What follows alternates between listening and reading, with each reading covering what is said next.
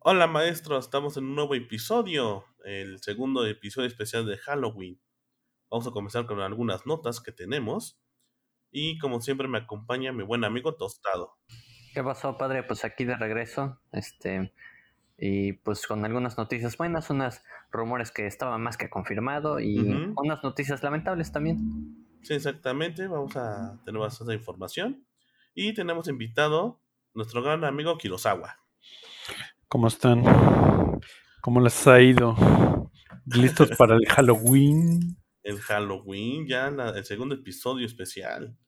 Va a estar bueno porque va a ser los mejores casos de la mano peluda, ¿eh? Y pachona. Y la mano pachona, ¿cómo no? Qué gran crossover. El crossover así legendario, las dos manos, una pachona y una peluda. así que este es el especial número 2 de Master Geek de Halloween. Comenzamos.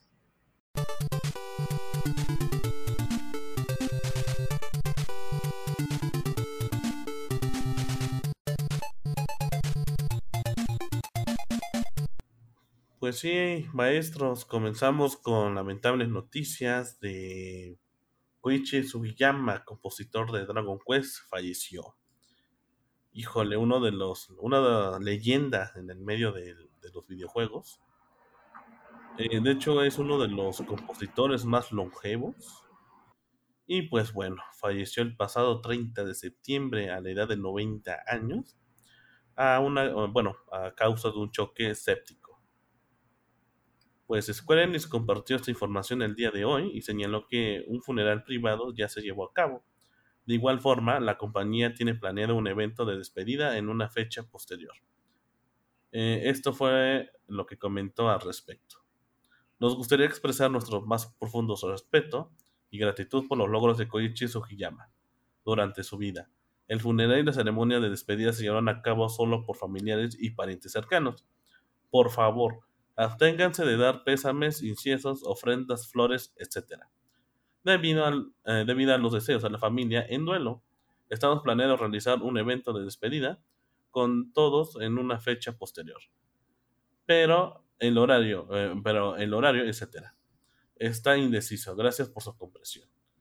Pues, ¿Cómo ven Kurosawa y Tostado esta lamentable noticia? Pues un gran compositor de la saga de pues, por más de 30 años.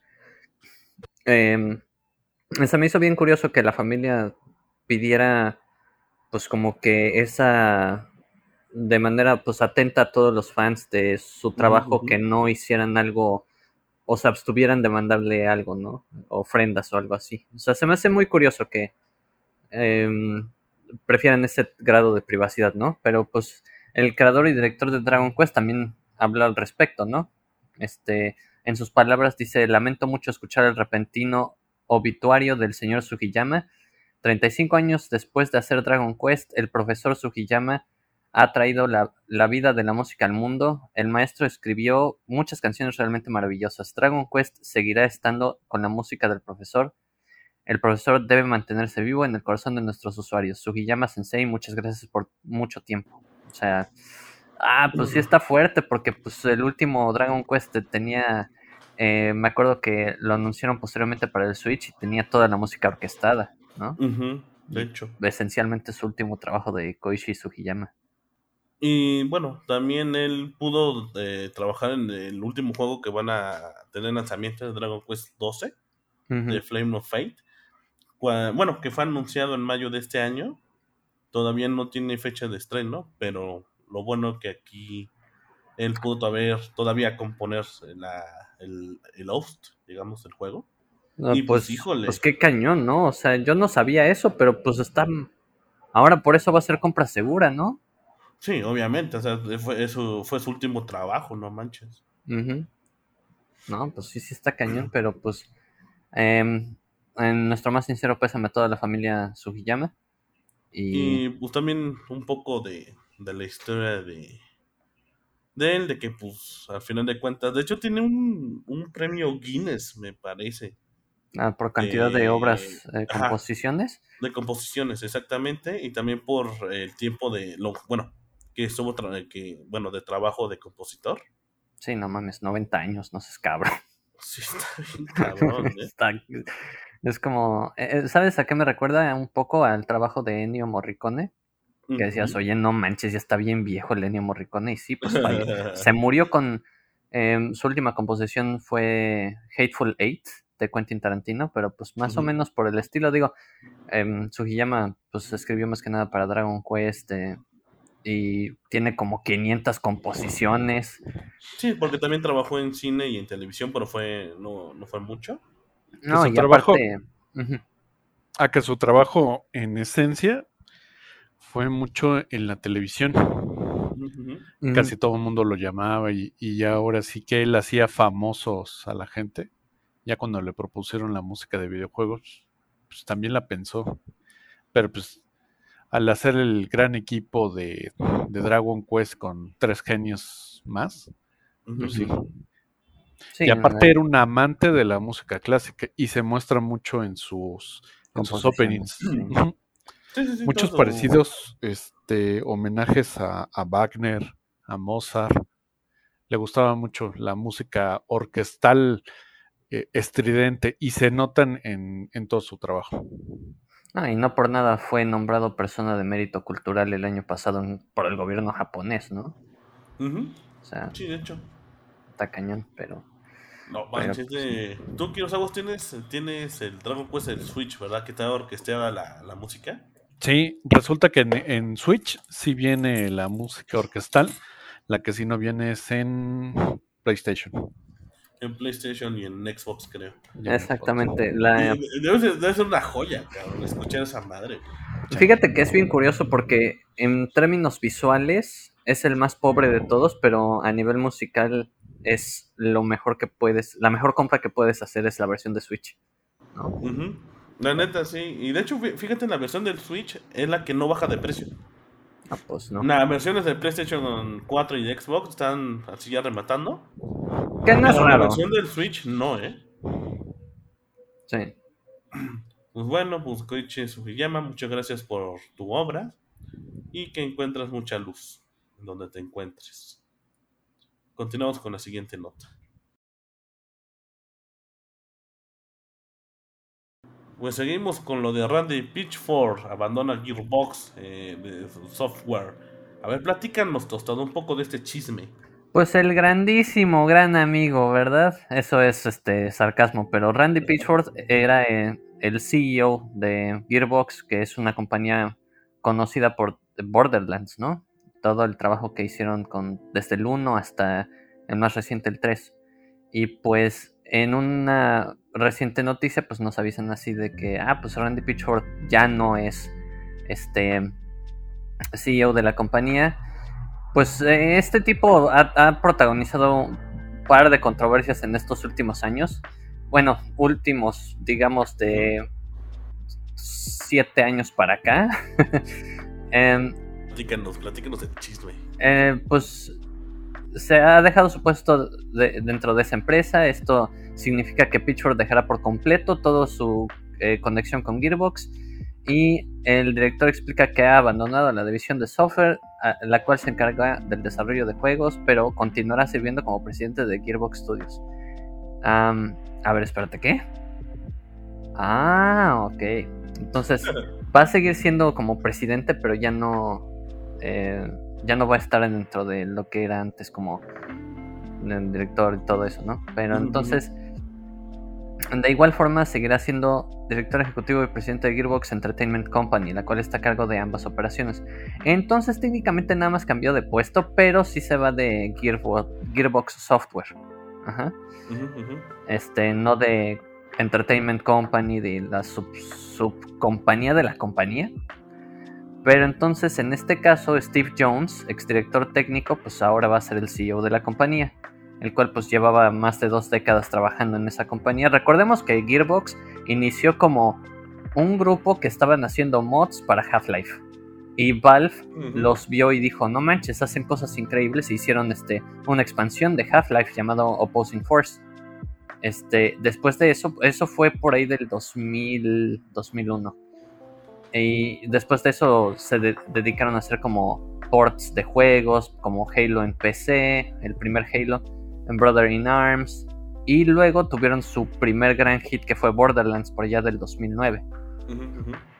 Eh, la razón por la que a mí me cae mal Randy Pitchford, entre ellas es pues varias controversias de que eh, trato, maltrato a sus empleados y otra que eh, fue muy sonada cuando Gearbox trabajó en dos juegos. Uno de ellos fue Duke Nukem Forever. sí, sí, sí. Y el otro fue Aliens Colonial Marines ambos juegos salieron fatales, fatales lo que le sigue, ¿no? Sí, em, y pues eran un equipo Gearbox que era contratado para, de un publisher para hacer estos juegos y los dos les quedaron del nabo y posteriormente Sega inclusive lanzó una, pues como, no una demanda, pero sí una queja de que básicamente Gearbox hizo lo que quiso, no utilizaron el dinero adecuadamente ni nada de eso y posterior a la salida de Aliens Colonial Marines, sacaron Borderlands 2 o Borderlands de pre-sequel. Y les quedó bien vergas ese juego, o sea, les quedó muy bien. Entonces, como que todo el mundo así de, ah, no manches, pues te andabas robando el presupuesto de Sega que Sega te dio para hacer eh, Colonial Marines. Y hiciste, en vez de Aliens Colonial Marines, hiciste Borderlands y el pobre juego de Aliens, pues quedó de la chingada. Y ese tipo de cosas se me hacen muy sucias, se me hace una persona deplorable en ese sentido, o sea, a nivel moral. Sí, porque a final de cuentas, pues aprovechó de, de la compañía de Sega para hacer su propio juego y pues obviamente uno no es leal ese pedo, ¿no? no, y, y mira, pues ahorita, después del anuncio de Tiny Tina's Wonderlands, que es un spin-off de Borderlands que saldrá el siguiente año, vamos a ver qué tal Em, qué tal va a ser la, pues, la dirección que va a tomar el estudio de la mano de Steve Jones. Que ojalá no sea tan como chaca como lo hacía Randy. Chaca. Sí, güey, no, Randy la verdad era de esas personas que, pues, o sea, no, me dejas mentir, no sé si llegaste a jugar el, el Duke Nukem Forever o el Aliens Colonial Marines. Digo, yo no jugué el Aliens, pero sí jugué Duke Nukem Forever y sí dije, qué pena, cabrón. Qué pena que es el mismo estudio que hace Borderlands, porque en general, y vamos a ver si con Tiny Tina's Wonderland la cosa cambia, pero Gearbox solo hace una cosa bien y eso es Borderlands, y eso es en gran parte porque a Randy Pitchford le vale madre todo lo demás. Sí, porque a fin de cuentas es su obra, ¿no? O sea, es como suyo, suyo. Pues sí, es básicamente el primero que impulsó esta franquicia y todo el mundo decía, no manches, no vamos a tener éxito con esto y ve. O sea... Bueno, no pues en toda la jugada sucia que hizo, ¿no? Exactamente, que es por eso, porque sí me desagradaba mucho este tipo. No, con razón. Tenías ahí como que el, coraje atorado, ¿no?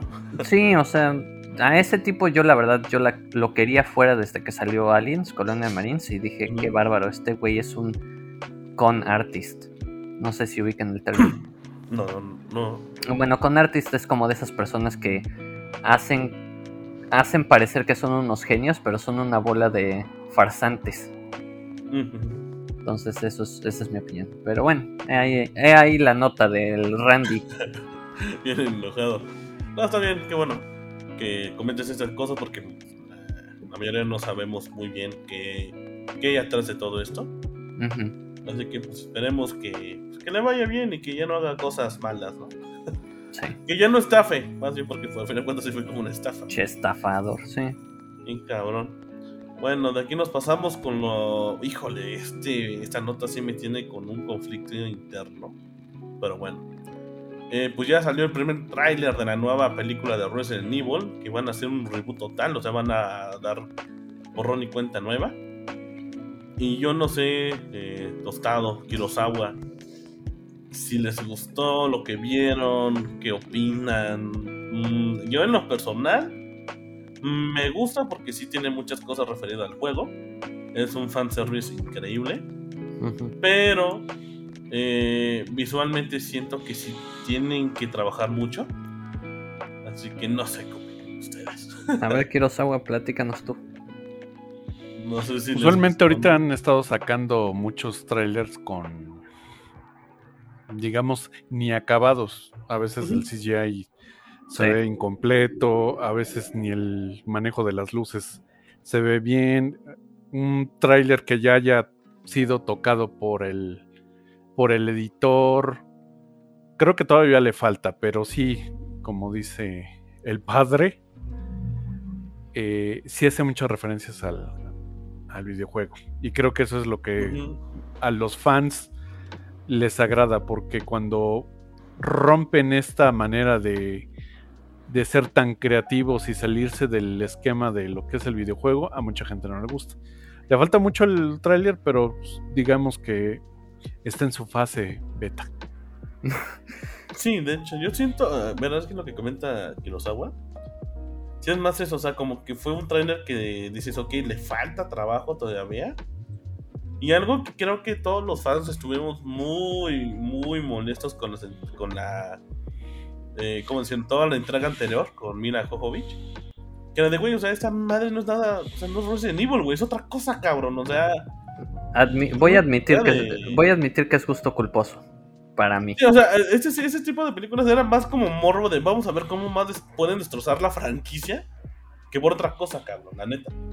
No, sea, pero yo- inclusive, o sea, yo soy fan de Mila Jovovich, entonces por eso sí las veo todas. no, a mí sí no, híjole, desde que vi la primera dije, bueno, En Ya la segunda- Scarlett Johansson se está enojando. No, sí. man. ah, sí, cierto, eh, no es que te escuche la Scarlett, eh. No, ta- bueno, Ah, bueno, dices. trataré de dormir esta noche. Pero, Datito, ¿todo qué opinas? ¿Qué, qué te decías tu trailers? Pues el tráiler, la verdad, como comentabas, hay mucho fanservice en el sentido del set dressing. Set dressing es como esto de que el diseño del set de grabación eh, tiene muchas referencias de los juegos de una manera a detalle tan chido que dije, no manches, esto es para los fans. Lo que comentas y estoy muy de acuerdo al respecto es que pues efectivamente los efectos especiales se ven terribles. Terribles. O sea, desde el, hay una sí, sí. hay una toma en la que se ve Raccoon City, así, o sea, de noche. Y dije, a partir de ese momento dije, uy, güey, esto no pinta nada bien. Este me parece, ¿cómo te habíamos comentado antes? No, pues Un parece de. Parece una. Efectos especiales de una serie de televisión de hace 10, 12 años. Sí, como tipo la de CFI, ¿no? Como Sharknado, ¿no? Casi, casi. Ajá. Y dices, oye, no manches, pues te quedaron bien chafas los efectos. Y hay algo que creo que va a ser el caso con esta película. Esta película no creo que esté hecha con un alto presupuesto. Sí, de hecho. En lo más mínimo. Porque son actores, por mucho que reconozca esta. ¿Cómo se llama? La actriz que hace el personaje principal. de Claire, ¿no? Claire Redfield. Este, la reconozco por la serie de británica llamada Skins. Eh, me cae muy bien y guapísima mujer. Pero no es una actriz de renombre, o sea, no te sale tan caro contratarla. Y también el personaje que el, el, el masculino de la película no lo he visto jamás en mi vida. Entonces, digo, no es como que vea un buen de series, pero no lo reconocí. Entonces dije, no, no son actores tan caros. A mí se me hace que esta película no va a ser tan cara. Y pues bueno, en cines va a salir el 24 de noviembre de este año. Entonces habrá que. Pues habrá que esperar, no sé. Yo, yo creo que va a ser palomera. Pues espero mínimo que respeten ya la historia de como tal. Porque realmente los fans sí hemos esperado una buena película de Resident Evil. Que mínimo sí esté pegando algo a, los- al- al- pues, a la historia, ¿no? Sí, porque inclusive, ¿te acuerdas que, o sea, Mila Jovovich, por mucho que a muchas personas no les caiga, cuando ella fue reclutada para la primera de Resident Evil, ella venía de El Quinto Elemento, una película que fue taquillera y, y le, básicamente, la carrera de ella despegó a partir de ahí. Entonces, ese Ujú. presupuesto que tenían era, era denso. Y yo creo que no es el caso aquí. Aquí, pues, por supuesto, como que se les fue. No, no tienen mucho, como. Yo siento que es que es que literalmente vamos a ver cómo pega. Si pega, Ajá. ya le damos más inversión. Exacto. Pues yo siento que sí les faltó, ¿eh? Un poquito más de, de inversión, ¿eh? Pues a partir del hecho de que te sacan un trailer mes y medio antes de que salga la película, ¿no? La neta, sí. O sea, está, está bien curioso. Bueno, bueno, eh. Y como referencia, este, en el caso de, de Mila, que venía del quinto elemento, pues también fue dirigida por Luc Besson. Pero Exacto. ahora cuando hicieron las nuevas películas de Ruin, las nuevas películas, este, pues estaba dirigida por su esposo y ya pues hicieron una franquicia que hicieron tan larga que ya estaba muy quemada la, la idea. A mí se me hacía bien chido de la naquez.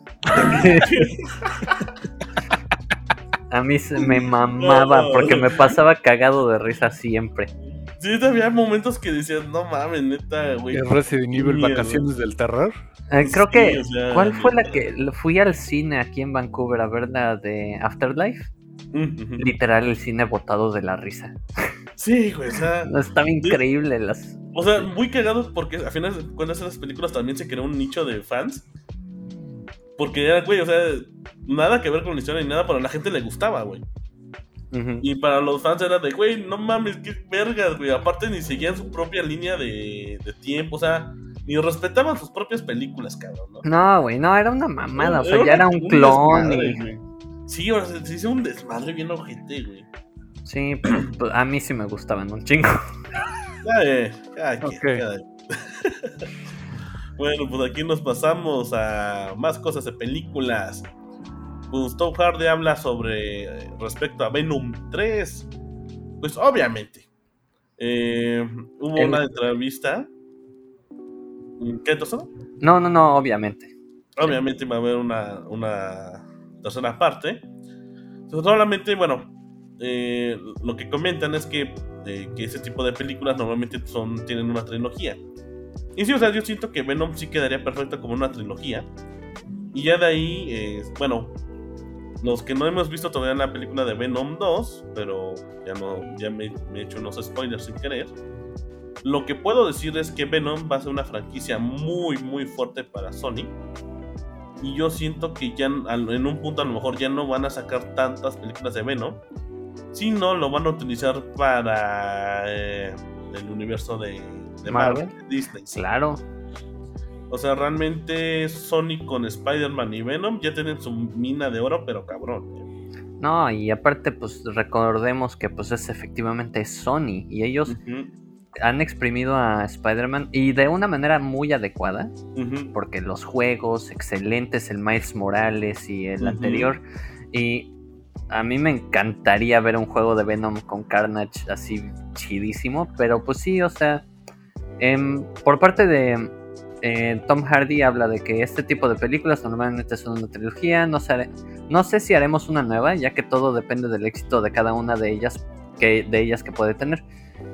Pero creo que es realmente importante cuando haces esto que piensas que e- en que estas películas deben seguir una misma historia y deben ser constante. Debe existir una continuidad, si es que hacemos una tercera, cuarta o quinta parte. Y si alguien dice que no, pues está bien, también debemos aprender a dejar ir. Sí, porque también hay que ver ese punto de que. Gran respuesta del Tom Hardy, por cierto. Sí, ¿eh? güey. No, este. eh, Al final de cuentas, pues sí hay que entender que una franquicia llega a un tope que digas, ok, ya fue suficiente, cabrón. Ya déjala descansar un rato. No, y pues recordemos que esta es, esta es una esta película está dirigida por Andy Serkis. Para quien no sepa, Andy Serkis es eh, Gollum. No, ah, el Gollum, cabrón. Sí, güey, es, es él, es el mero mero.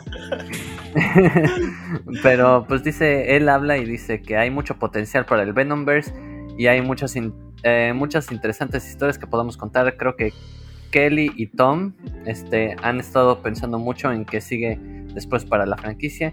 Ya tienen una- unos cuantos planes sobre a dónde podemos ir después. Cuando, está, cuando estás trabajando en una franquicia debes pensar en todo, no solo puedes pensar en cada película de forma individual.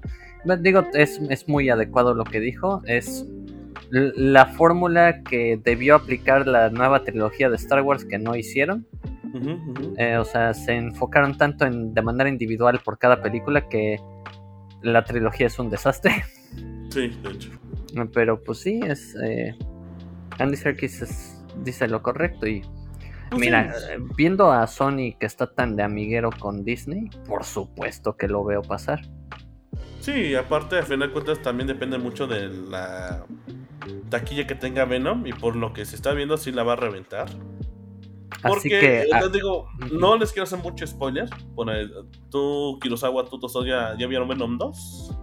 No, el fin de semana le veo. Y de hecho, Eh, también la quiero sí. ver el fin de semana. No, es que hay tanta película que tengo que ver reciente. Por ejemplo, está Venom, la de 007, la, Ah, de, 007. la del Cordero, esa de terror. Em, sí, no, no mames. es- Este fin de semana va a ser peliculoso. Sí, de hecho, bueno, pues lo comentaba. porque- Y si no, de menos culoso. No, no es cierto. Osculoso. Oscuroso. Eh, por eso no les quiero comentar mucho. Sino que yo siento que a Venom lo van a explotar de otro modo. Pero me parece bien. Que, No, bueno, Sony mames, que estén o sea, explotando muy bien sus franquicias. Que ojalá Sony agarre y diga, pongan a Insomniac a trabajar en, una, en un videojuego de Venom. Por favor, güey, por Ah, Pero favor. ahorita están en chinga con Spider-Man 2 y con Wolverine, hijo. Ay, sí es cierto, cabrón. Bueno, Sí, pongan a otro estudio, no mamen. Pues hay rumores, aquí vamos, voy a meter aquí este papelillo, esta nota, De que ven que actua- que última, bueno, salió una noticia de que Sony compró Blue Point, eh, este estudio que hace todos los remasters de Sony, ya Ujú. lo compró. Y hay rumores, hay rumores que ya les pusieron a hacer un trabajo muy pesado, que ya no es un remaster, sino que ya es una, una IP. Y hay rumores que van a ser Bloodborne 2. Ah, ok. Que, ver, No, no, no, no me emociona, no me emociona porque Bloodborne sin Hidetaka Miyazaki no es Sí, no, Bloodborne. no, sí, sin es él, como no. decir Hideo Kojima para mí. Sí, o sea, un Metal Gear sin Hideo Kojima, ¿no? Ajá, exactamente, que habrá que esperar, pero no soy optimista al respecto. Si es el caso, que, que chafa. Y si hacen un juego de Venom, estaría más chingón. Exactamente, que eso No, estaría ¿sabes bacán. Yo siento que las franquicias que tiene ma- este Sony de Marvel, yo creo que sí se lo va a dejar a Insomniac, ¿eh?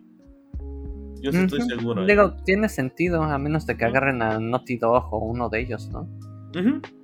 Pero pues sí, o sea, ojalá sería una situación excelente. Pero, oye, padre, te paso a la siguiente nota de que Va, va, va. al parecer ya está en, en desarrollo una serie live action de Batman. Serie. Sí, serio. Ajá.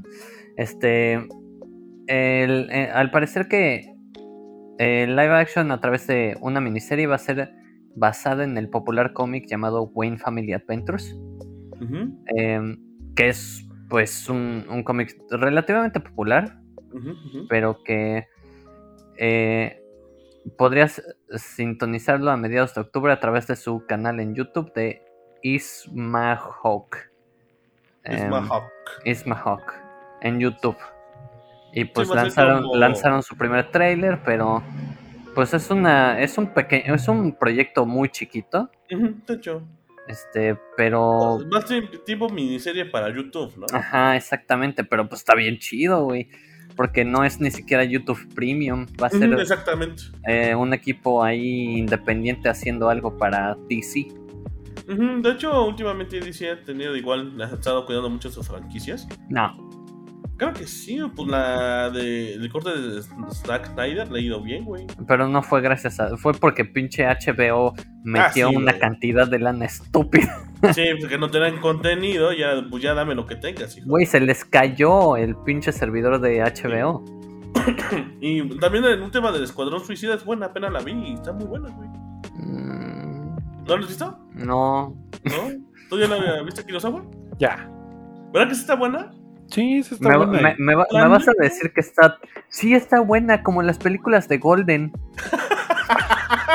Cinema Golden Choice. Eh, Todavía no me olvido, todavía no me olvido, hijo. Cuando me dijiste la de Black Widow, así de, está buena, como las películas de Golden Choice. Y dije, no mames, Robert, ¿por qué? bueno, era un, Sí, un comentario, un chascarrillo. Bueno, no, o sea, realmente el Escuadrón Suicida apenas la vi. Y es buena, o sea, realmente eh, en lo personal a mí sí me gustó mucho. Yo pensé que no me iba a gustar. Y desde que inicia la película están así corriendo, están un chingo de acción, explosiones, güey.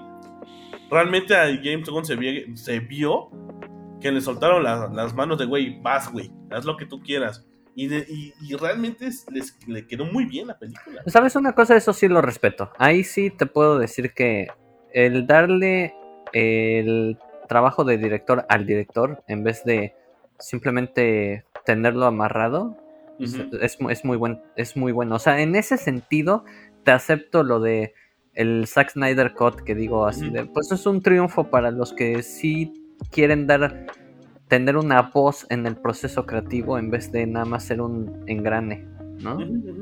Dices, eso, eso está muy chido. Y sí, o sea, vamos a ver qué tal está esta miniserie de YouTube de Muy Fan Made. Ujú, Que es- se ve bien. y, y mientras menor el presupuesto, mayor el riesgo de que, quieren tomar con el con el script. Entonces, por mí que lo hagan, güey. Que sea así de, ah, vamos a hacer algo bien cabrón. Sí, la verdad, esperemos que salga todo bien, que lo más seguro es que sí. Mucha suerte a todas estas personas que están en este proyecto.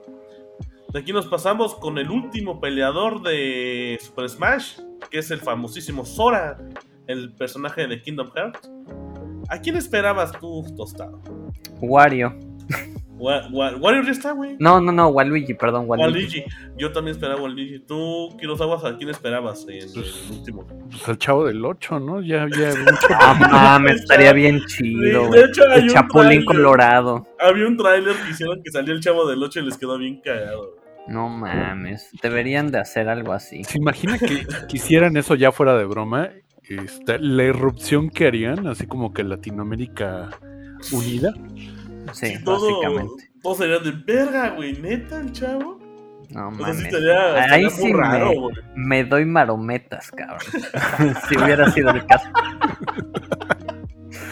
Pero Sí, bueno, pues, o sea, no fue el caso, pues es el personaje principal de Kingdom Hearts de toda la saga y pues esencialmente este viene siendo el último DLC, personaje DLC de la serie de Super Smash Bros. Ultimate en el Switch.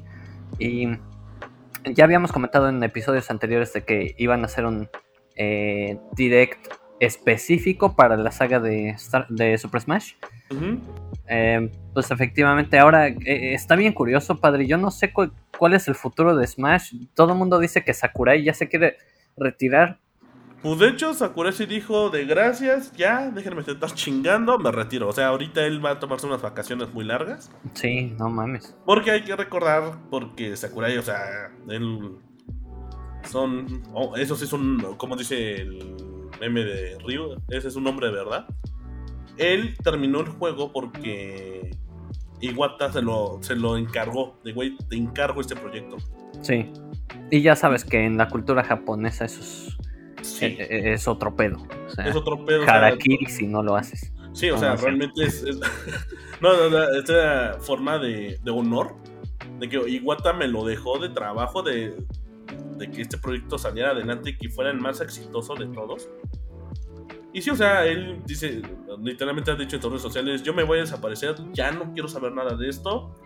Ah, pues es que jueguen". cuánto pinche tiempo, cabrón. O sea, el, el es, Super es, cabrón. Smash, el Smash Brothers lleva que tres años, tres años haciéndose updates y nuevo contenido y más cosas.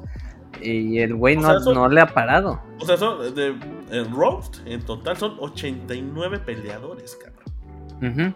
Y de escenarios son 100 o más de 100 escenarios, güey. Que por eso mismo a mí me encantaría que hicieran ese tratamiento de Ma- a Mario Kart. Ujú. No mames, o sea, todos los circuitos, todos los personajes habidos y por haber. No mames, yo me vuelvo estúpido. Pero Sí, o sea, Mario Kart sí lo tienen bien olvidado, lo tiene hasta el fondo. La verdad es que sí. Pero bueno, otra Super Smash ya sacó su último peleador que era Sora. Había rumores, bueno, ya se había rumorado que iba a ser Sora. Ya había escuchado ese rumor desde antes. Yo no. Yo y me a mí se me, hacía, se me hacía lógico que fuera él, porque bueno, es Square, Square Enix, ya estuvo ahí, ahí está Cloud, está Sephiroth. Como que sí se me hace un poquito coherente que fuera otro de Square Enix. Ujú. Ah, yo en lo personal había un rumor que a mí me hubiera gustado mucho que iba a estar Crash Bandicoot. Pero Ah, eso no. está chido. Había otros rumores muy fuertes de que iba a estar el jefe maestro, el Master Chief. Dije, El Banjo Kazooie. el Banjo- bueno, Banjo Kazooie sí apareció. Eh, o sea, pero Master Chief, en- vean Master Chief en Super Smash, sí sería puta, güey. Volarse el internet. Sí, pero el Banjo Kazooie sí duró un chingo ese rumor, ¿eh? Sí, güey. O sea, un buen. Pero pues va a salir el próximo 18 de octubre, en escasos 8 días a partir de este momento que estamos grabando. Y pues ahí pídanlo en su arbolito de Halloween. De Halloween o a, pues, a pedir prestado, hijo. A Bresebú. No, no es cierto. A la gran calabaza. A la A gran la gran calabaza. neta. El buen Charlie, man. Bueno, de aquí nos pasamos con la trilogía que, bueno, del Grande Fauto. el rumor se cumplió. Se cumplió el rumor, pero que pero fue bueno y malo. Bueno porque va a haber algo nuevo por fin de GTA y malo de que GTA 6 no existen, son los papás. La, trilo- la trilogía va a ser remasterizada de GTA. O sea, Mm. esto incluye, recordemos, en la trilogía nos referimos a Grand Theft Auto 3, Vice. City y San Andreas. y San Andrés. Estos juegos que salieron inicialmente en PlayStation 2, posteriormente fueron portados a Xbox, el primerito Xbox, y que actualmente lo puedes comprar dentro de la eh, tienda virtual, ¿no? Eh, pues van a ser remasterizadas para la primera mitad de 2022. Este, recordemos, es remasterización, este, banda. O sea, no va a ser con los gráficos de Grand Theft Auto 5 ni nada por el estilo, simplemente updates de texturas, eh, resolución mejorada, frame rate mejorado y ya, párale. O sea, literalmente olvidemos ya Grand Theft Auto 6, ya no existe. Ah, igual existe, pero va a salir en 2077. No, mames, o sea, yo creo que va a salir hasta cuando ya vayan a pasar al PlayStation 6, cabrón, yo creo, güey. Sí, yo creo que sí. Porque realmente. Fuera de ya, pedo, yo creo que sí. La neta, güey. O que ya llevan la eh, vida y media de la generación actual, güey. La neta, sí, lo dudo mucho que exista. Que esté ahorita el Grand Theft Auto 6, la neta. Yo creo que sí está en producción, yo creo que no va a salir hasta 2024. Ujú. Bueno, Bueno. de aquí también va a haber remas- remasterización y todo. Eh, Pero para las todas las consolas, para todas las consolas, ¿eh? Pero las versiones clásicas van a desaparecer. Las versiones clásicas que actualmente todavía puedes comprar en las este, tiendas online, pues básicamente ya no van a existir. A partir de la siguiente semana, a partir de esta grabación, tienen todavía unos días, pero si quieren la experiencia relativamente original, cómprenlo ahorita o mañana, esencialmente, ¿no? Pero Sí, pues porque va- ya no van a estar. ya no van a estar. Y pues esta nueva remasterización va a salir en todo, en tu cereal, microondas Sí, y refri. No, no es cierto. O sea, va a salir hasta en Switch, en Play 4, Xbox One, toda la nueva generación. iOS y Android. No, no creo eso. No, sí. No, no Ahí- dijeron, no dijeron. ¿No? Ah, No, es nada sí. más, es nada más PC.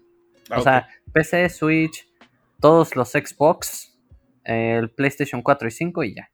Ah, perfecto. Entonces, Eh, de ustedes, a ver, tú, Kurosawa, del Grande Auto 3 al Vice City al San Andrés, ¿cuál fue el, el, el favorito? El San Andreas. San Andrés, ¿verdad? Sí. ¿Tú, Tostado? nunca jugué ninguno. No mames. Le falta barrio este muchacho. Sí, te No. falta barrio. hijo, Yo, el único, el, hay dos Grand Theft Autos que jugué. El 1 Ujú. y el 4. Mm, o sea, el Nico, ¿no? Ajá, Nico Bellic. Mm, Nico Bellic. ¿Verdad? De, de los, de esa trilogía, el, mi favorito es el San Andrés porque podías ponerte todo mamado. podías tunear tus carros. Como nunca estaré en la vida real y nunca tendré ese carro. Y también está muy interesante esta guerra de barrios. De que tienes que conquistar como zonas. Y luego había guerras entre eh, pandillas. Y ya tienes que llegar acá con tu tropa en los carros a balancear y todo. Así como un día normal en México. Era, una especie de, de mezcolanza entre los Sims y sangre por sangre. Ajá, Ándale, güey, a sí, huevo. exactamente, güey. Pues el San Andrés aquí en México como que es el más querido de todas las entregas. Y aparte también te va muy cagado este, este minijuego sexual que había, el Hot Coffee. Que probablemente lo van a parchar afuera. O sea, yo no, no Obviamente, sí. esa madre ya no va a estar. Pero bueno, eh, pues esperemos. Bueno, yo quiero ver un trailer porque no hay trailer ni nada. Hay que esperar en el tiempo. A ver qué tal está. Y Sí, ya lo para- hicieron un teaser, pero pues está. Está... dijeron, ¿no? Pues como de. Bueno, de aquí nos pasamos ya para cerrar lo de Diablo 4. Que ya El- director. Nuevo. Pues al parecer el director anterior, padre, ¿qué pasó? Luis Barriga se fue. Se fue, dije, Panzas se fue. Luis Panzas. señor Barriga, eso valió. No, no, literalmente. Salió verga. Señor Verga ya valió barriga. literalmente en Blizzard todos están huyendo, todos están corriendo. No, pues, es- o sea, no es que huyera, más bien sí lo corrieron a este güey. Porque pues él sí estuvo involucrado en varios, digo, aquí en Masters Geek hablamos de esto hasta el cansancio, ya lo vomitamos, pero pues toda la controversia que hubo en Blizzard, eh, Luis Barriga estaba involucrado en esta situación de problemas laborales en términos profesionales y pues lo mandaron a comer riata. Entonces, acaban de anunciar que el nuevo director de la franquicia va a ser Joe Shale- Shelley, que pasó de ser diseñador en jefe de Diablo 4 a ser el director completamente del proyecto. Em, pues ojalá y digo, si lo dejaron ahí es porque él no tiene un historial que le puedan Sí, tan turbio, ¿no? Ajá, exactamente. Yo creo que Joe Shelley es, es un güey que más moralmente chido. Eh, pero pues él inclusive se comunicó, o sea, mandó, cuando hablaron del- de la noticia, él dijo, soy Joey Shelley, del equipo de Diablo 4. Estoy intentando hacerla, imitarlo, ¿eh? Como líder de diseño que ha estado trabajando en este juego de rol de acción de la- del mundo abierto oscuro, etcétera, etcétera. Más palabras saldrán de mi boca, pero voy a ser el nuevo director. En esencia, eso es lo que dijo. Yo lo único que estoy esperando es que, corte de escena, el director de Diablo 4 acaba de renunciar. Mira, ahí te puedo decir lo siguiente: si siguen las cosas muy mal, y este güey, si lo dejaron ahí es porque no tiene un historial. Te lo Ujú, ujú. prometo. Bueno, al final de cuentas, o sea, lo que habíamos comentado antes de Blizzard, es que si, si tiene historial no, no tiene historial, güey, o sea, Blizzard está nada de quebrar. Exactamente, por eso sí te puedo decir: si este güey se va es porque viene la gorda, ¿eh? Sí, güey, dice Yoshi, man, esto ya valió más, ya me voy, yo ya me voy. ¿no? Ajá, dijo: nah, güey, ya, ya van a cerrar este estudio y se acabó. Híjole. ¿Ustedes creen que sí salga Diablo 4? Ah, sí, pero yo no creo que vaya a tener buena prensa, no importa qué. Sí, ¿tú qué no ¿Ustedes sabes? han ido a Tlaxcala? ¿Qué? ¿Han ido a Tlaxcala? ¿Conocen Tlaxcala? Sí. No. Esa es mi no. respuesta. Ok. Pues este, fuertes palabras de Kurosawa. Es- No, este, híjole, este ya con Blizzard ya ni se sabe, cabrón, la neta. Ya es un volado, cabrón. no mames, es que la investigación, las demandas, es ahorita un vomitadero de problemas, ¿no? Vomitadero. Es vomitadero. Sí, Sí, güey, o sea, sí le sale por chorros, la neta. sí. Pues bueno, esperemos que mínimo si salga y que este güey aguante vara o a ver qué pedo. Híjole, mis más grandes respetos a este cabrón, ¿eh? O sea, yo, no, Grande. yo no lo tomaría en esta situación, jamás, güey. No, este es el, el peso que te eches encima. Ajá, exacto, güey. Pero bueno, ya ni hablar.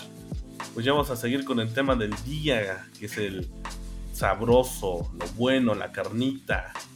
Los mejores casos de la mano pachona y de la mano peluda. Uh, gran crossover.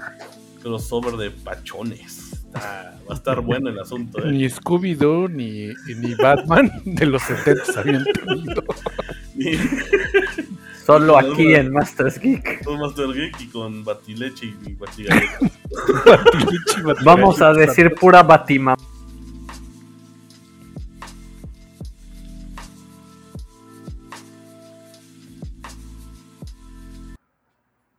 Pues como el tema va a ser los mejores relatos de la mano pachona y la mano peluda, híjole, hay varios casos que estuvimos escuchando en- de- ahorita con el roast, con Tostado y Kurosawa. Híjole, ¿con cuál podemos comenzar? Con la mano pachona, Digo, yo creo que podemos empezar con este. ¿De dónde viene el concepto de la mano peluda y la mano pachona, no? O sea, estamos hablando de 1992-93, cuando estaban desarrollando este proyecto que era. Eh, Bueno, ya era en FM, pero inicialmente pues era un programa que se transmitía en la madrugada de diario y era por un este un locutor llamado eh, Víctor Manuel. El primero, el primero de, la mano pachona. ajá, Era Víctor Manuel y eran transmisiones que iniciaban a las 3 de la mañana. O sea, El- no locutor Víctor Manuel Bar- Barrios Mata, que efectivamente pues era una un programa que se transmitía a 3 de la mañana en Radio FM y que mm, básicamente dio su inicio por ahí del 93, ¿no? Y que posteriormente se cambió de nombre a La Mano Peluda eh, por ahí del 95 y que ya no fue partícipe Víctor Manuel, sino ya era Juan Ramón Sáenz. No, no, no es cierto. Era eh, Rubén García Castillo. Sí. Y posterior a esos fue Juan Ramón Sáenz. Y Juan Ramón Sáenz se retiró de Radio Fórmula para transmitir en Exa FM a uno que se llamaba Exhalofrío. Y Rubén García Castillo regresó al programa después de más de una década que no estaba. Entonces es, es bien curiosa la historia de cómo fue desarrollándose, pero esencialmente eh, la gente en general va a hablar mucho de dos personalidades dentro de, de la mano peluda, que era Rubén García y Juan Ramón Sáenz, pero el verdadero iniciador de este proyecto fue Víctor Manuel. Con la mano pachona. y que actualmente, pues, ¿qué edad tienes? ¿80? 89, creo, 88. No Y que de hecho tiene su podcast también y su canal de YouTube, eh, que es Barrios Radio. Ahí pueden escuchar sus relatos y todo. La radio de Barrios Mata. Ahí pueden escuchar sus relatos. Y pues bueno, uno de los casos muy sonados que inició fue con el caso Clarita. Que híjole, cuando escuché ese relato estaba muy morro. Y actualmente lo volví a escuchar y sí es como de, güey, neta, sí da un chingo de miedo, cabrón. Que es, es bien curioso, ¿no, padre? O sea, como que este proyecto de la mano peluda y mano pachona se empezó a desarrollar muy por el tiempo de. ¿Cómo se dice? De. La, la caída del peso en el Ujú, 94, que fue como una, un madrazo. Y. O sea, fue un golpe muy fuerte para. pues, para todo México y su economía. Y luego empezó el tema de chupacabras en los ataques del chupacabras en el 94, eso estaba bien curioso. Y al mismo tiempo estaba saliendo la mano pachona. Entonces, eh, es un tema que bien podríamos indagar en temas socioeconómicos, que es como pan y circo al pueblo. Pero no sé, o sea, eh, digo, igual y es ya rebuscarle además, pero no sé, ¿tú qué opinas? No sé, obviamente, eh, muchos de los casos que platicamos, porque normalmente aquí en México es el pan de cada día platicar sobre eh, cosas sobrenaturales. Y comenzó, también era un espacio para la gente que pudiera hablar, ¿no? Y platicar un poco también, porque a veces había personas que platicaban de que, pues, con cosas personales y todo. Y era un espacio también para ese tipo de personas, ¿no? Que quieran desahogarse a veces. Ujú, Y también había, había personas que platicaban sus casos, que había muchos casos que algunos fueron verídicos, otros nunca se supo si era verídico o no. Y de hecho, el caso que estaba comentando del caso Clarita fue muy sonado porque esta señora habla, solo imagínate, o sea, a las 3 de la mañana, solo imagínate, recibió una llamada de una señora totalmente desesperada, llorando, suplicando de que la ayuden, de que, que su hijo comenzó a transformarse, supuestamente porque había jugado la Ouija. Y que el- su hijo eh, comenzó a crecer de una forma ya no humana y comenzó a tener conocimiento eh, que no sabía de dónde ah, tenía tanta información. Así que. Nacional y comienza a comentar de que su hijo ha cambiado, no es el mismo, que ella le tiene miedo, que tiene actitudes muy raras, que lo, que lo más cabrón de aquí es que lo vio flotar este, en la azotea. Y aquí el caso comienza a ponerse más, pero más turbio al momento de que la señora comienza a decirle a Víctor Manuel de que se metió a ver, se metió al cuarto de su hijo a ver y que su hijo estaba flotando en la cama. Y ella, o sea, al momento que uno escucha el audio, te cagas, güey, fuera de mamada. Yo No, pues, se escucha, la se escucha la desesperación, ¿no? O sea, creo que eso es lo más importante. o sea, la desesperación, el miedo. Que de hecho aquí le dejaremos un fragmento del relato para que lo puedan escuchar. Que le vayan a dar una vuelta para que se siente tranquila. Y... Espérate, mijito, espérate. ¿Ahí está su hijo? Sí. Es que no me lo cree, no me lo cree. Está caminando sin pisar. No me lo cree, no me lo cree, no me lo cree, no me lo cree nadie. No, no me lo cree, no me lo cree, no me lo cree. No me lo va a creer nadie. Y lo que se escucha en, eh, en esta grabación o sea, realmente da miedo de que dices, o sea, tú escuchas a la señora y dices, no mames, si es, si es actuación, güey, mis respetos a la señora, cabrón, se la compras, güey. Así de fácil, güey. Al final del caso es que el chico se levanta de la cama flotando y se va a, a, dirección a ella y ella comienza a gritar de que nadie me lo va a creer, nadie me lo va a creer y se corta la llamada y ahí acaba. No, y inclusive, o sea, ahí, posterior a ello, de, a partir de ahí llegamos al canal de YouTube de, de Barrios, y que fue, él comentó en un video que encontramos de una investigación que fue con respecto a ese, a ese episodio, ese caso, que él dijo, sí, güey, o sea, estuvimos tratando de hacer follow-up, eh, o sea, como encontrarla, o sea, darle seguimiento a la situación y como que no más, ¿no? Y bien curiosos eh, de ese caso porque de ahí salió muchos rumores de que supuestamente eh, había dos rumores. Uno de que supuestamente el hijo, ya posesionado, le habló a Víctor Manuel y le dijo que lo iba a matar, que sabía, o sea, que, que no se metieran en cosas que no él no entendía había otro rumor de que uno de los vecinos eh, le contactó a Víctor Manuel de que decirle que no, que sí, que eran una tipo vecindad y que todos los vecinos vieron cómo este chico comenzó a, flotar y todo.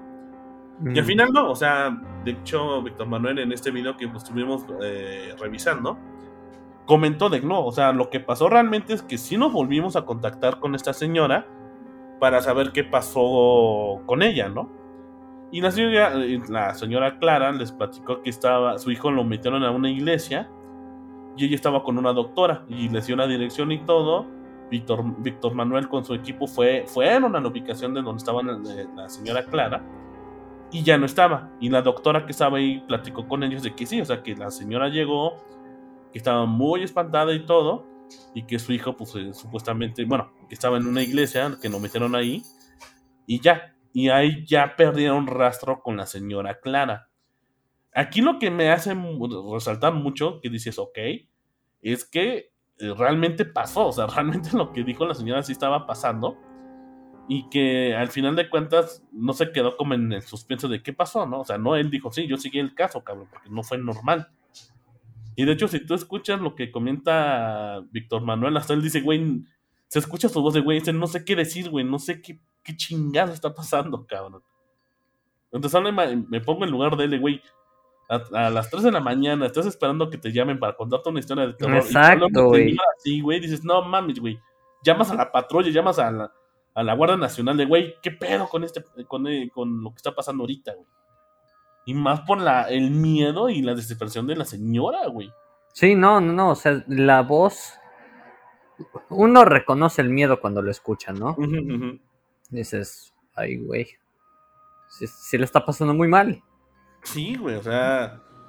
De la bativerga. la neta, güey. A mí sí me dio, esa para que sí me dio un chingo de miedo. De- y de aquí estuvimos buscando más, más casos.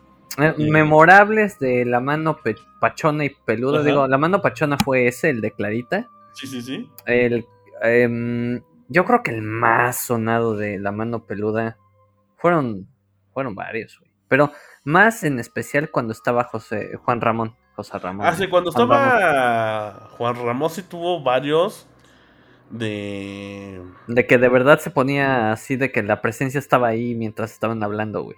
No era Ujú. una anécdota, era de de, hecho, que ahorita- esto me está pasando ahorita. De hecho hay un caso ahorita que recordé de, de la mano pachona. Ujú. Un trailero, güey. Fíjate, ahorita me acordé, güey. Supuestamente un trailero le marca y le comienza a platicar a Víctor Manuel, güey. Que. Este. Que supuestamente pasó una caseta, paga el trailero y todo. Y lo detienen los federales. Y dicen, oye, pues no, no pagaste tu.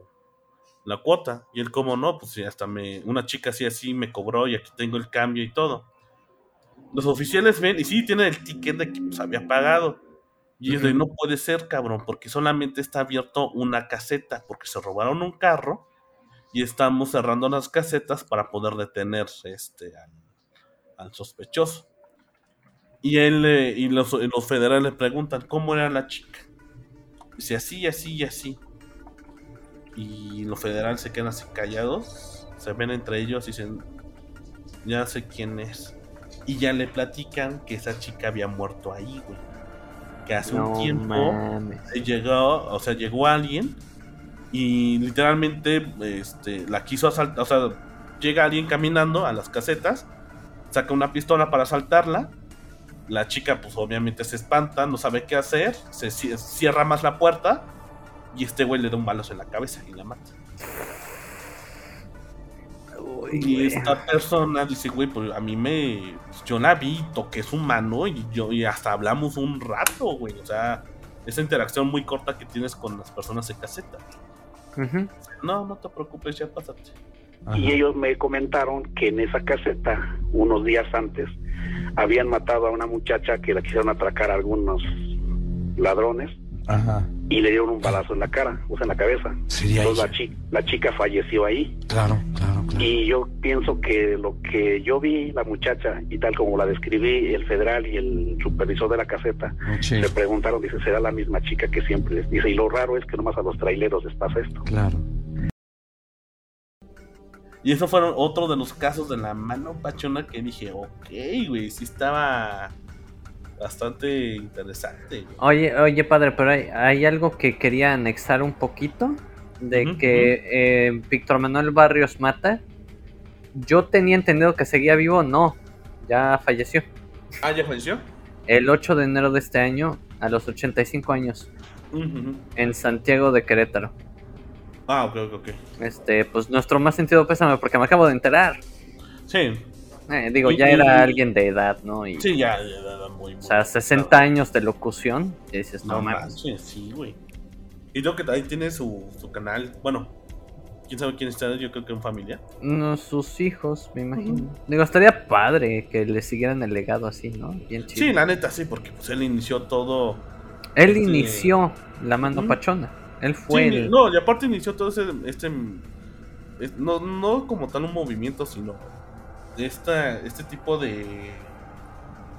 de entretenimiento de terror. De, de escuchar relatos de la gente. Güey, sí o no, o sea, muchos de nosotros, incluyéndome, siendo niños de los noventas, no había un... O sea, el radio no era algo tan actual para ese momento. O sea, era ver Canal 5, era ver televisión, Canal 7. O ca- Canal 7 o, o esas cosas y, y la neta nos em- empujó un poco, nos inculcó un poco la cultura del radio. Simplemente porque queremos escuchar temas de terror en la noche. Sí, de hecho era. Tengo que. eh, Aquí en México, como es el. El pan de cada día, escuchar relatos de que alguien dice, güey, no mames, me acaba de pasar esto, o qué crees. O que no tienes alguna algún, algo que conversar o para romper el hielo. Que no mames, güey, yo escuché la No Llorona, mames, no o- rompes, o no rompes tía. el hielo así, cabrón, no Ah, mames. claro, Bueno, Por, e- por eso sigue solo. culo, güey.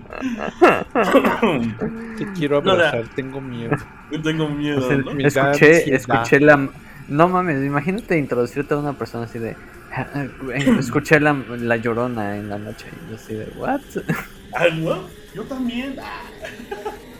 Ahí el click, ¿no? No, pero al final, o sea, siempre hay alguien que te platica algo así, güey, siempre. Es como, ah, la tía de una tía me dijo que, no sé, vio al charro negro.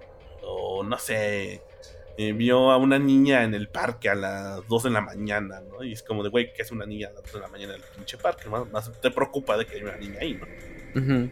Pero, o sea, siempre es como el tema de que, que sale pláticas mexicanas. Y, y de aquí, bueno, ya retomando un poquito más de los casos. ¿Alguno de los casos que ustedes quieran hablar o que les haya dicho, ay cabrón? Em, bueno, o sea, hay, hay, hay casos como el de Josué, que ese sí Mm. es, eh, yo creo que el caso más popular de la Pero yo creo que, bueno, el, el- el caso, caso de Josué, yo creo que sí lo dejamos al final porque, híjole, este en el caso de Josué. Es básicamente el broche de oro, ¿no? Es el el, bro- broche el de oro. broche de oro. Pero Eh, ¿cuál era, ¿cuál era el que te dije que es- le cambiaba la voz, bien cabrón? Ah, este. ay, ¿Cómo se llamaba? Ah. ¿No te acuerdas Ah, Kurosawa? ¿Cómo se llamaba este? Nietzsche. ¿Nach? Creo que era Nach.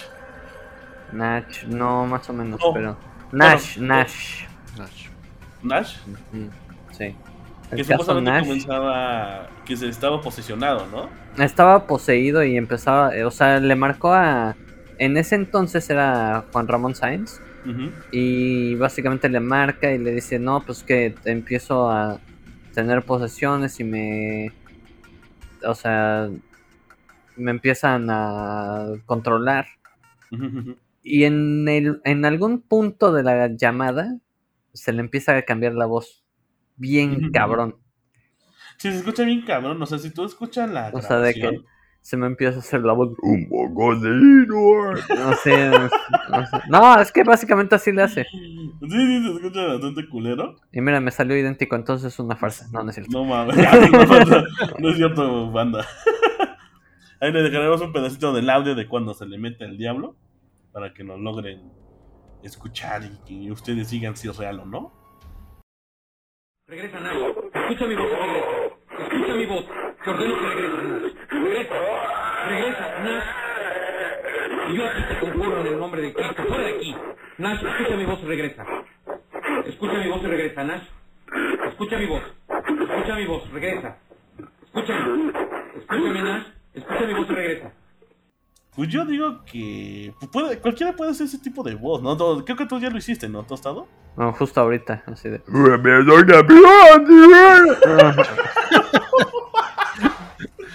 O no es como cuando dicen que se le mete al diablo y mandan el sonidito ese de WhatsApp. Sí, Ándale. güey, exacto. Sí, güey, no mames. Pero, güey, me- ¿te me sale sal- igualito o Me sale, me salió muñeco, güey. idéntico, güey, me salió Güey, idéntico. está- tienes el di- diablo adentro, cabrón. Más bien tú tienes el diablo adentro, hijo. No O mames. sea, salte, igualito. Satanás, salte, Satanás. Sal, sal de este cuerpo, Satanás.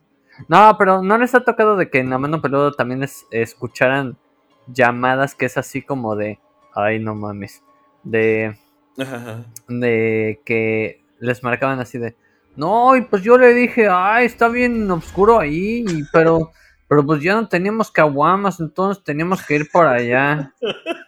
No me diga, ¿y qué pasó? No, pues ya fuimos los dos y compramos seis.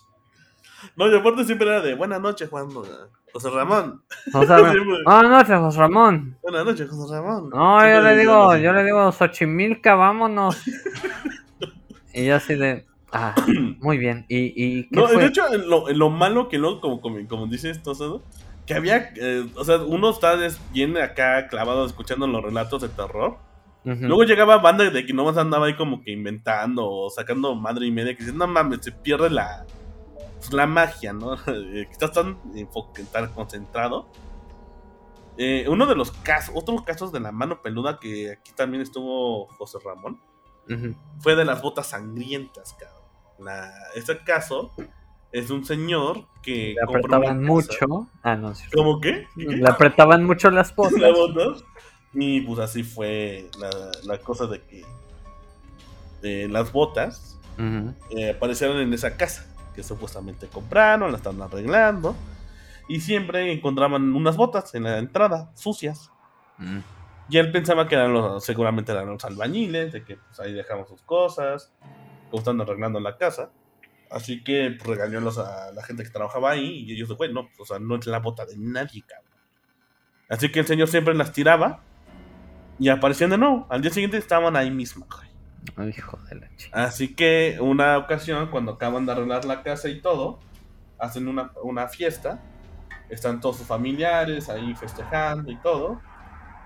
Y este es, era una casa, es una casa de dos pisos. Así que su esposa sube y grita que hay alguien en la casa. Así que este señor eh, tenía, bueno, sé que tenía con qué defenderse, tenía una pistola. Eh, suben las escaleras para ver dónde está su esposa y su esposa, pues, muy espantada, le, señala que estaba en el pasillo. Y al momento dice que él vio como de uno de los cuartos sale al- una, un bull- una persona, literalmente una persona. Y, el, y este el señor obviamente le dispara y, y escucha cómo cae esta cosa y rueda por las escaleras. Así que van toda la familia, pues ya, obviamente con el disparo ya se espantan todos. Van a ver qué está pasando. Al momento que ya ven, o se prenden las luces de, ese, de, de la entrada, digamos, donde están las escaleras, ven y no hay nadie.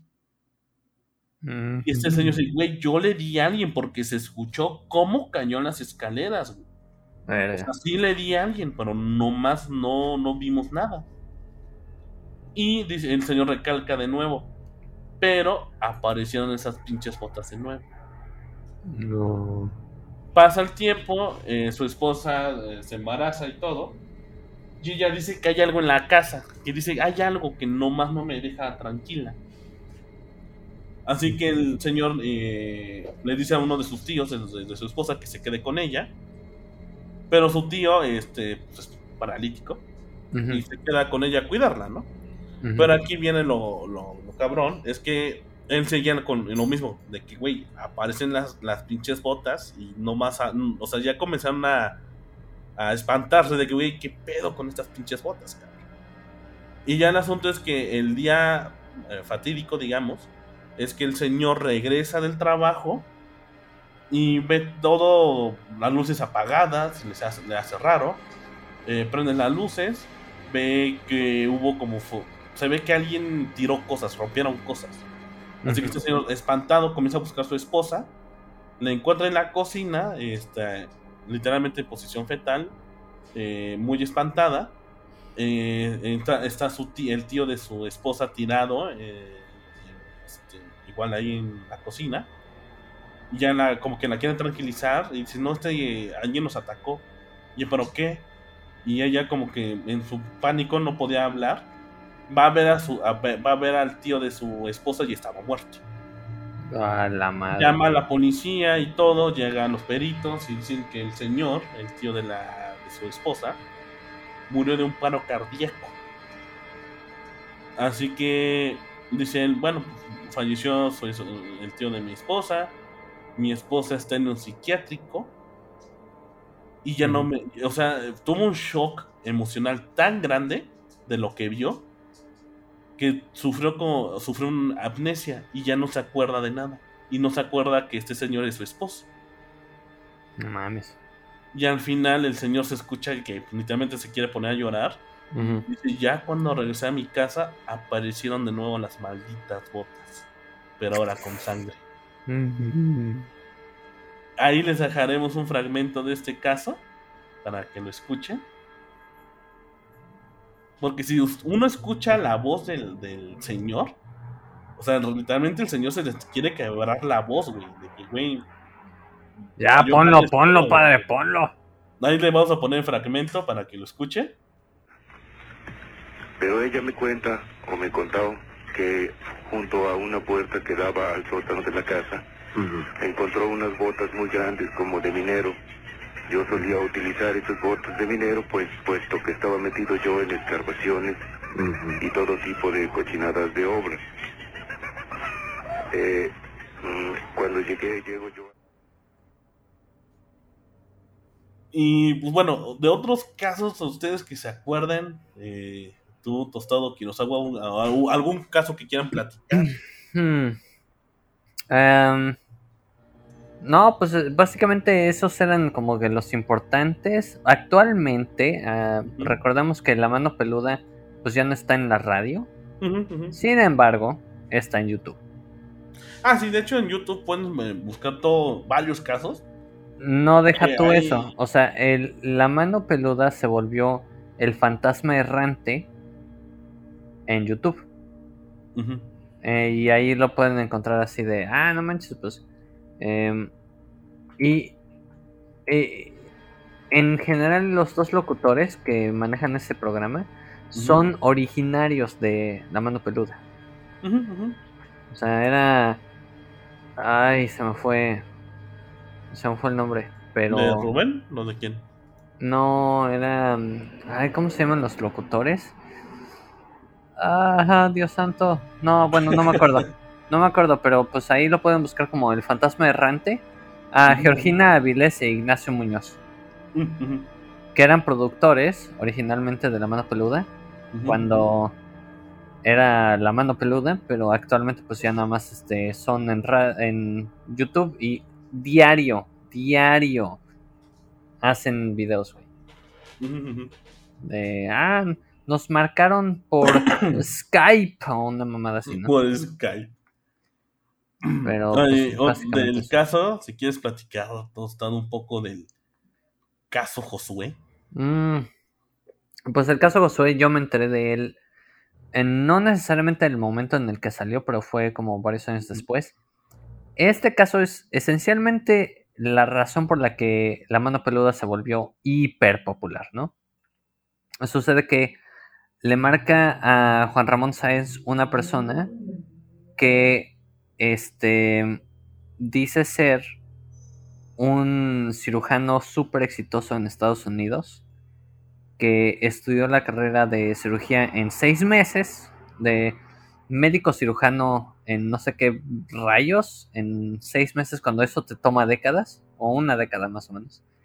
Y eh, le comenta de que pues básicamente todos sus triunfos y sus logros los hizo a partir de hacer un pacto con el diablo en ese pacto básicamente eh, tuvo que hacer algunos como rituales de que, ah, pues tienes que matar a, a una persona de tu familia y pues dio la vida de su abuela. em, ¿Qué más? De Gana... hecho, él- ahí lo platica, ¿no? Que, que sacrificó literalmente a su abuela. Ajá, literalmente, o sea, tal cual.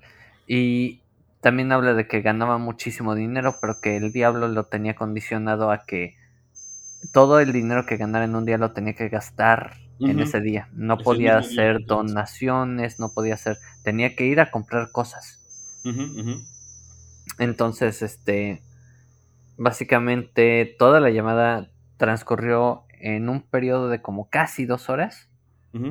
Y mm, básicamente no, no hubo este gran alboroto de su parte hasta que le marcó a Juan Ramón Sáenz a decirle que pues que quería deshacerse de eso, ¿no?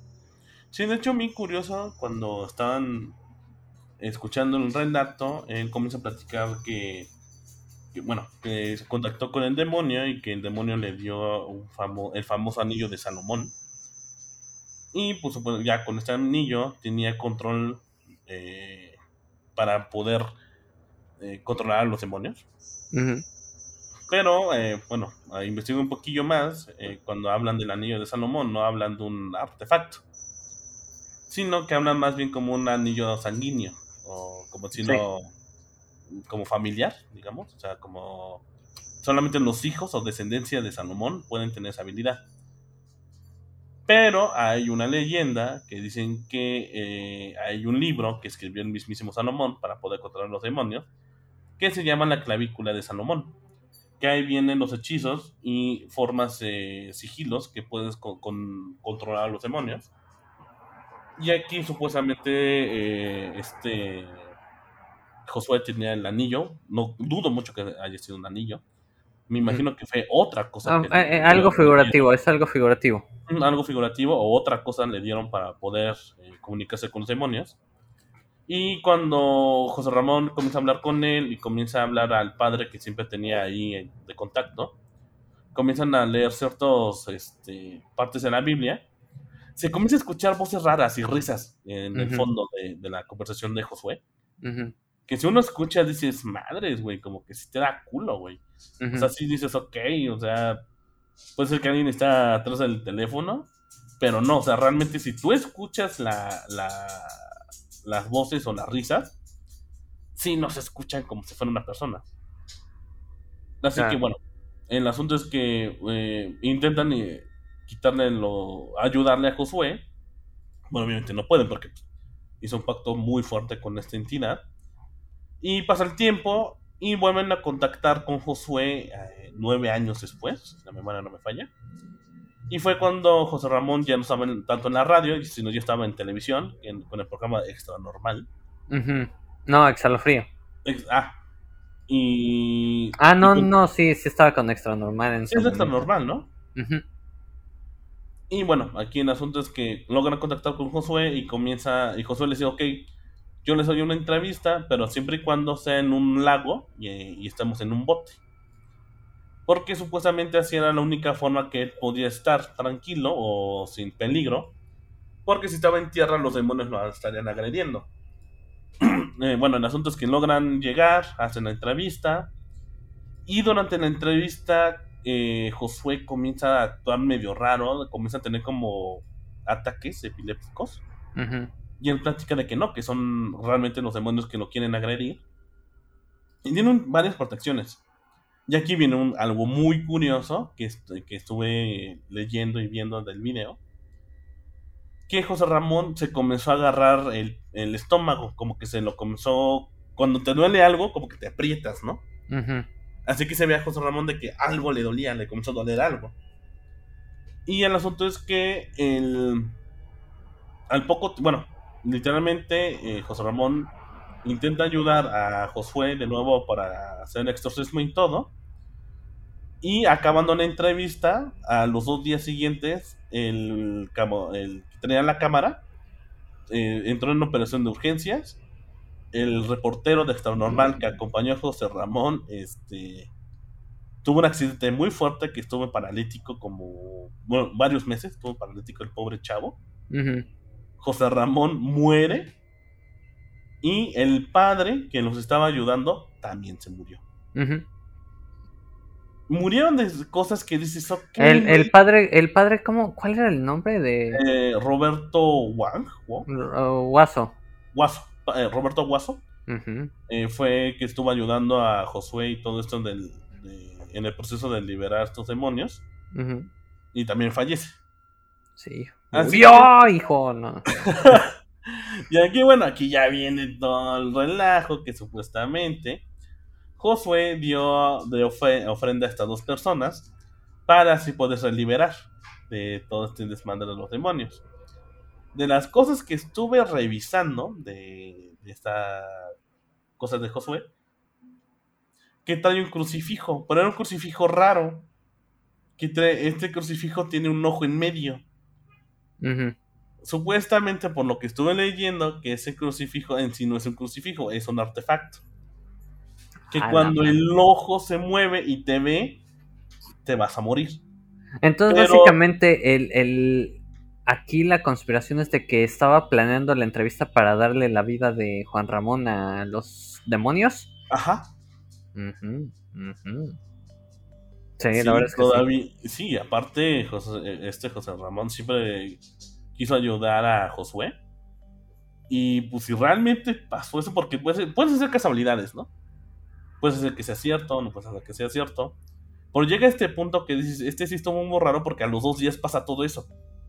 O sea, no es normal que en dos días que entrevistas a un cabrón que está supuestamente trabajando con demonios le, le pasa esto, ¿no? Que fallecen dos personas, dos personas tienen accidentes muy raros, que casi los dejan muertos.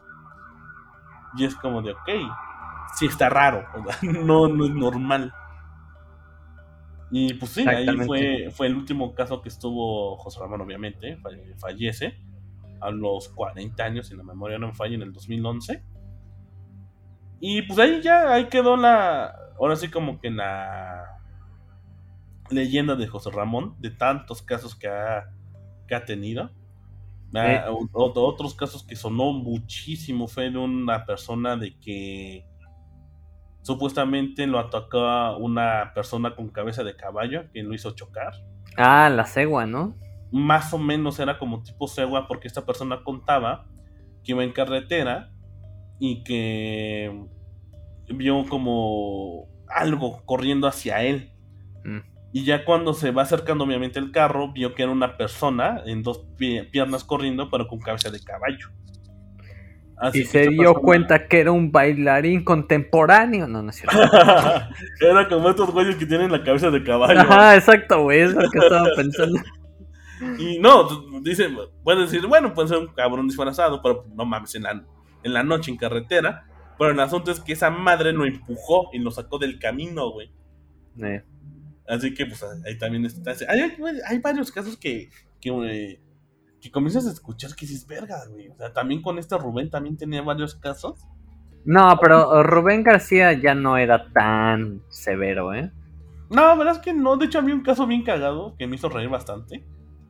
De que alguien le habló y que supuestamente un oso de peluche le habló, güey. Neta, ahí les dejo un... Sí, sí, sí, estuvo bien cagado. Dice, no, que, que eran osos gigantes de feria, los grandotes. Y que una vez este, se lo regaló a quien, a su novio, un pedo así. Y el asunto que él llega a la casa de su novia y todo. Y ve la cama de su novia, ve que alguien está acostado. Piensa que es ella, la destapa y es el oso. Y el oso creo que le dice, ¿qué me ves? Algo así le dice. O sea, está bien, bien cagado, güey. Y el güey se espanta y se echa a correr, güey. Y a mí me dio un chingo de risa de que no mames, qué pedo, ¿no? Imagínate destapar un oso y el oso que te diga, ¿qué me ves, güey? O sea, ¿cuál es tu pedo? Pinche oso verguero, güey. O sea, había casos que luego decían, no mames, no sé si es real o es pura cábula. Pero como que los casos más, más sonados siempre fue con este Víctor Manuel y con este José Ramón. Que son los pues, son de, de- casi, casi de leyenda, cabrón. No, de verdad, eh, eh, sí. No son leyenda, pues porque efectivamente fueron grabados y todo eso, pero. Pero. En el modo de leyenda de que. mm, Los, los llevaron a un punto, en especial el caso de Josué. O sea, los llevaron a un punto de popularidad increíble. Sí, o sea, momento. el caso de José tú lo escuchas. y Básicamente sí, lo hablabas en la secundaria, en la primaria, o sea. Era así de, güey, te entraste de esto. O sea, así se volvió. Ujú, ujú. Y sí, o sea, hay varios casos que. Igual había un caso muy interesante que hablaba de las brujas. Ahí te explicaba un señor de que en las brujas eh, se comen a los niños eh, chicos porque buscan sangre como mm, nueva. Porque a los niños más grandes que ya comen sal no, no se los comen. Porque, porque la sal, no sé qué les hace eh, a, a las brujas, que no pueden comerse la sal ya de una persona adulta por la sal. Bien curioso, ahí luego también les dejaré un poquito de ese fragmento, que dicen que, pues sí, con, que con la sal, la sal y la masa, el, el- bueno, sí que el, el alimento primordial del mexicano, Puedes hacer pretzels muy buenos, sí. Otro caso que también estaba muy interesante, este ya le tocó a este Rubén. Fue en una casa de una señora que rentó, bueno, un departamento que rentó, donde había una chamana que hacía limpias y todo, y que ella comenzó a sentir como presencias muy raras. Toma fotografías y en las fotografías aparecían, e- ella platica que eran como tipo gremlins, pero que eran demasiados, o sea, dicen, o sea, las fotos se las mandó a Rubén y todo, y que en las fotos se ve como si fuera una pared repleta de demonios. Mm, no mames. Ajá, o sea, lo más caro porque la señora les dice, si quiere yo le paso las fotos y todo, porque neta yo ya no puedo con esto. Y, y literalmente la señora se fue del departamento, ya no pudo. Sí. O sea, también hay que dejar un, un fragmento de ese caso que sí me hizo muy, muy curioso. Porque dije, ok, o sea, nunca había escuchado de ese caso, ¿verás? Y se llama el departamento embrujado, de hecho. Eh, ahí se los voy a dejar porque está muy, muy, muy interesante. Otro caso que se me hizo muy curioso, pero al final fue falso, fue el niño que recordaba su vida pasada. También estaba, estaba cagado porque era supuestamente un niño que recordaba su vida pasada y que extrañaba a sus hijos y todo, y que iban a donde era él, de Zacatecas, creo. Y que eh, veía, este, ahí se ponía a llorar porque encontraba su tumba. Y ya el niño comenzó a dar como fechas muy en específicas del día que murió, el día que nació y cosas así. Y también, o sea, tú haces cuentas y sí concuerda todo. Pero al final, pues, este fue, pues, fue falso, ¿no? Pero estaba muy interesante ese Por caso. supuesto que fue falso. Sí, no, pero estaba muy, muy interesante el, el caso, la neta.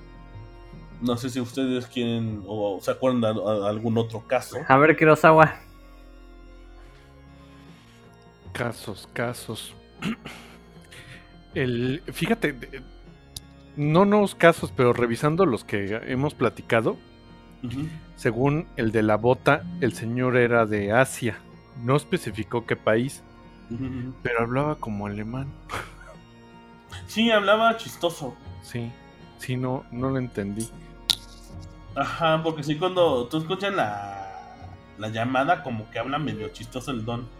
Sí, quizás las algunas historias sí eran reales, ¿no? Y algo, algunas las actuaban personas, ¿no? Pues así como en caso cerrado que son Ándale. cosas reales, pero con actores. Pero yo, ¿de qué me acuerdo? Siempre me acuerdo de las historias que, que le llegaban a contar de personas que vivían en pueblitos. Ah, sí. Y muchos de los casos eran de... Oaxaca. No, Ajá. no es cierto. Sí, ¿no? Y casos de Sí. Oaxaca, de las brujas.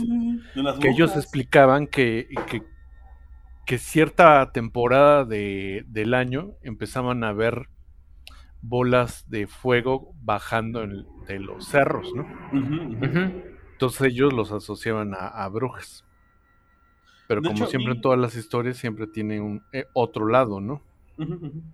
Lo de las famosas bolas de fuego a veces no son brujas, eh, son las emisiones de gases que, que producen en algunas zonas y pues tiene una combustión.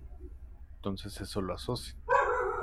Pero muchos pueblos sí, sí refieren a gente que, que muere y pues de pronto pues, tienen que, que pues, sacar el cuerpo porque pues van a meter el otro y ya está roto el féretro y eso.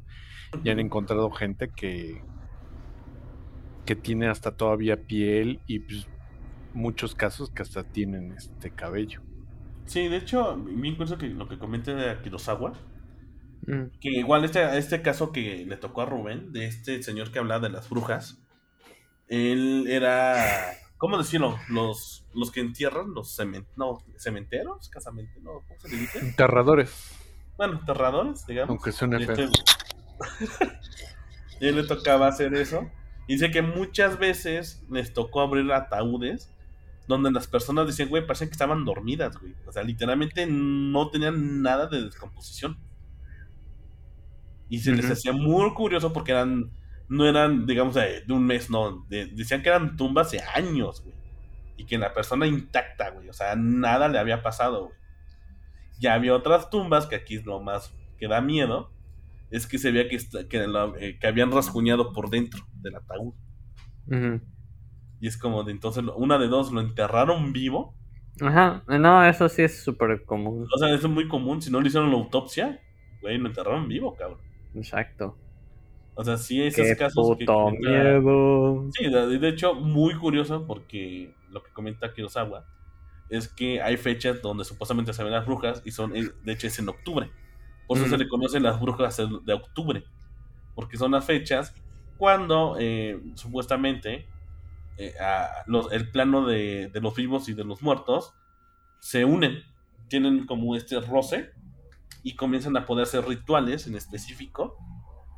En los aquerrales, eh, arre- ¿cómo se llama? Los, Aquelarres. aquelarres. Eh, son fechas muy importantes para ellas. O sea, sí, sí entiendo. Bueno, lo que comenta Kurosawa sí tiene mucho sentido. Y pues no sé, o sea, yo de brujas solamente he visto en el cerro, solamente dos veces, que sí fueron bolas de fuego, muy raro. Y ahí adelante no he visto más. Sí, fueron las únicas veces que yo sí vi, que fue en el pueblo de mi papá, y de hecho lo vi con una prima. Y mi prima sí me dijo, no, pues ya vámonos. Y nunca me quiso decir porque esas madres iban bajando, iban bajando hacia nosotros, güey. Y no eran flamitas, eran unas pinches flamotas que iban bajando, güey, literalmente, güey. Y ya era bien tarde, eran como las. Como la una, güey. Como en el pueblo de mi papá, pues ahí es un pueblo chico. Este. Pues estábamos ahí como en la iglesia. eh, con unos con otros niños ahí del pueblo, jugando y todo. Y pues comienzan a bajar. Se vieron esas bolas de fuego. Y pues, que me dijo mi primo, no, pues ya vámonos. Y ya le dijo a los niños, no, pues ya váyanse de aquí, ¿no? Y nunca me quiso decir, hasta después que no, pues era una bruja, güey. Y yo me acuerdo mucho cómo se veían, o sea, no son llamas chiquitas, son un- pues, flamas como del tamaño de una persona, pues. A la verga, no, no, no. Sí, Pero, fue bueno. cosillas ahí raras. Pero pues en ese tema, pues yo no tengo nada al respecto porque yo no he visto nada. Qué chafa, amigo. Ya sé, ya sé. Eso pasa por... Intercambiamos, intercambiamos unos aliens por unos fantasmas. Ándale, sí. Échate uno de aliens, a ver. algo Ah, pues yo, na- yo nada más vi luces este, no identificadas en eh, la carretera de Cuernavaca, México, México-Cuernavaca. No era la libre, era la de paga.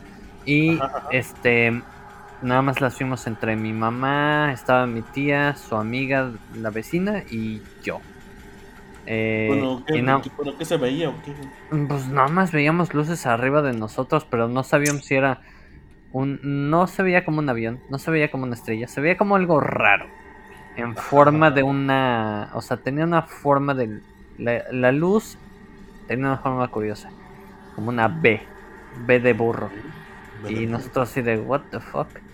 Y nomás no supimos qué fue y nos siguió todo el puto camino. No mames. Ahí en la carretera de Cuernavaca, México.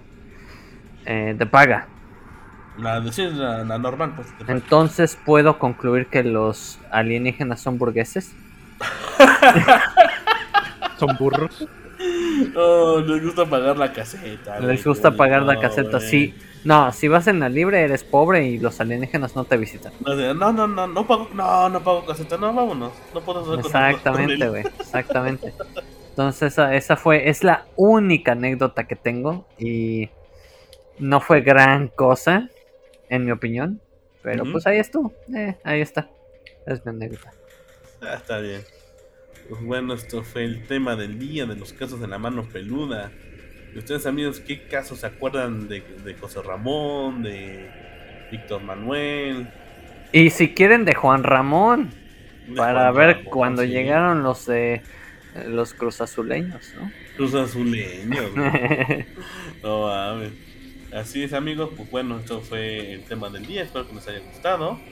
Eh, el siguiente episodio va a ser igual de especial de Halloween. Todo el mes, hijos. Todo el mes van a ser de Halloween. Eh, pues Tostado, muchas gracias por acompañarme en la noche de hoy. Muchísimas gracias. Eh, Kirosawa, muchas gracias igual por acompañarnos. Gracias por la invitación. ¿Y quieren dar alguna red social? No, yo no tengo. Como no tienes TikTok, Sí, tienes TikTok, no bailas. que No se sé, llama El visto. Rosado Tostado. El rosado tostado. Mini historias de terror con tostado. No, por aquí síganos en las redes sociales de Masters Geek, aquí en YouTube, en el podcast, en todo, ¿no? En todos lados, en Twitter, TikTok, Twitter. Eh, ¿quieres dar alguna red social? Pues me pueden seguir en todas las redes sociales como Kirosawa. Ahí está, amigos. Así que síganos, eh, compartan el contenido y pues,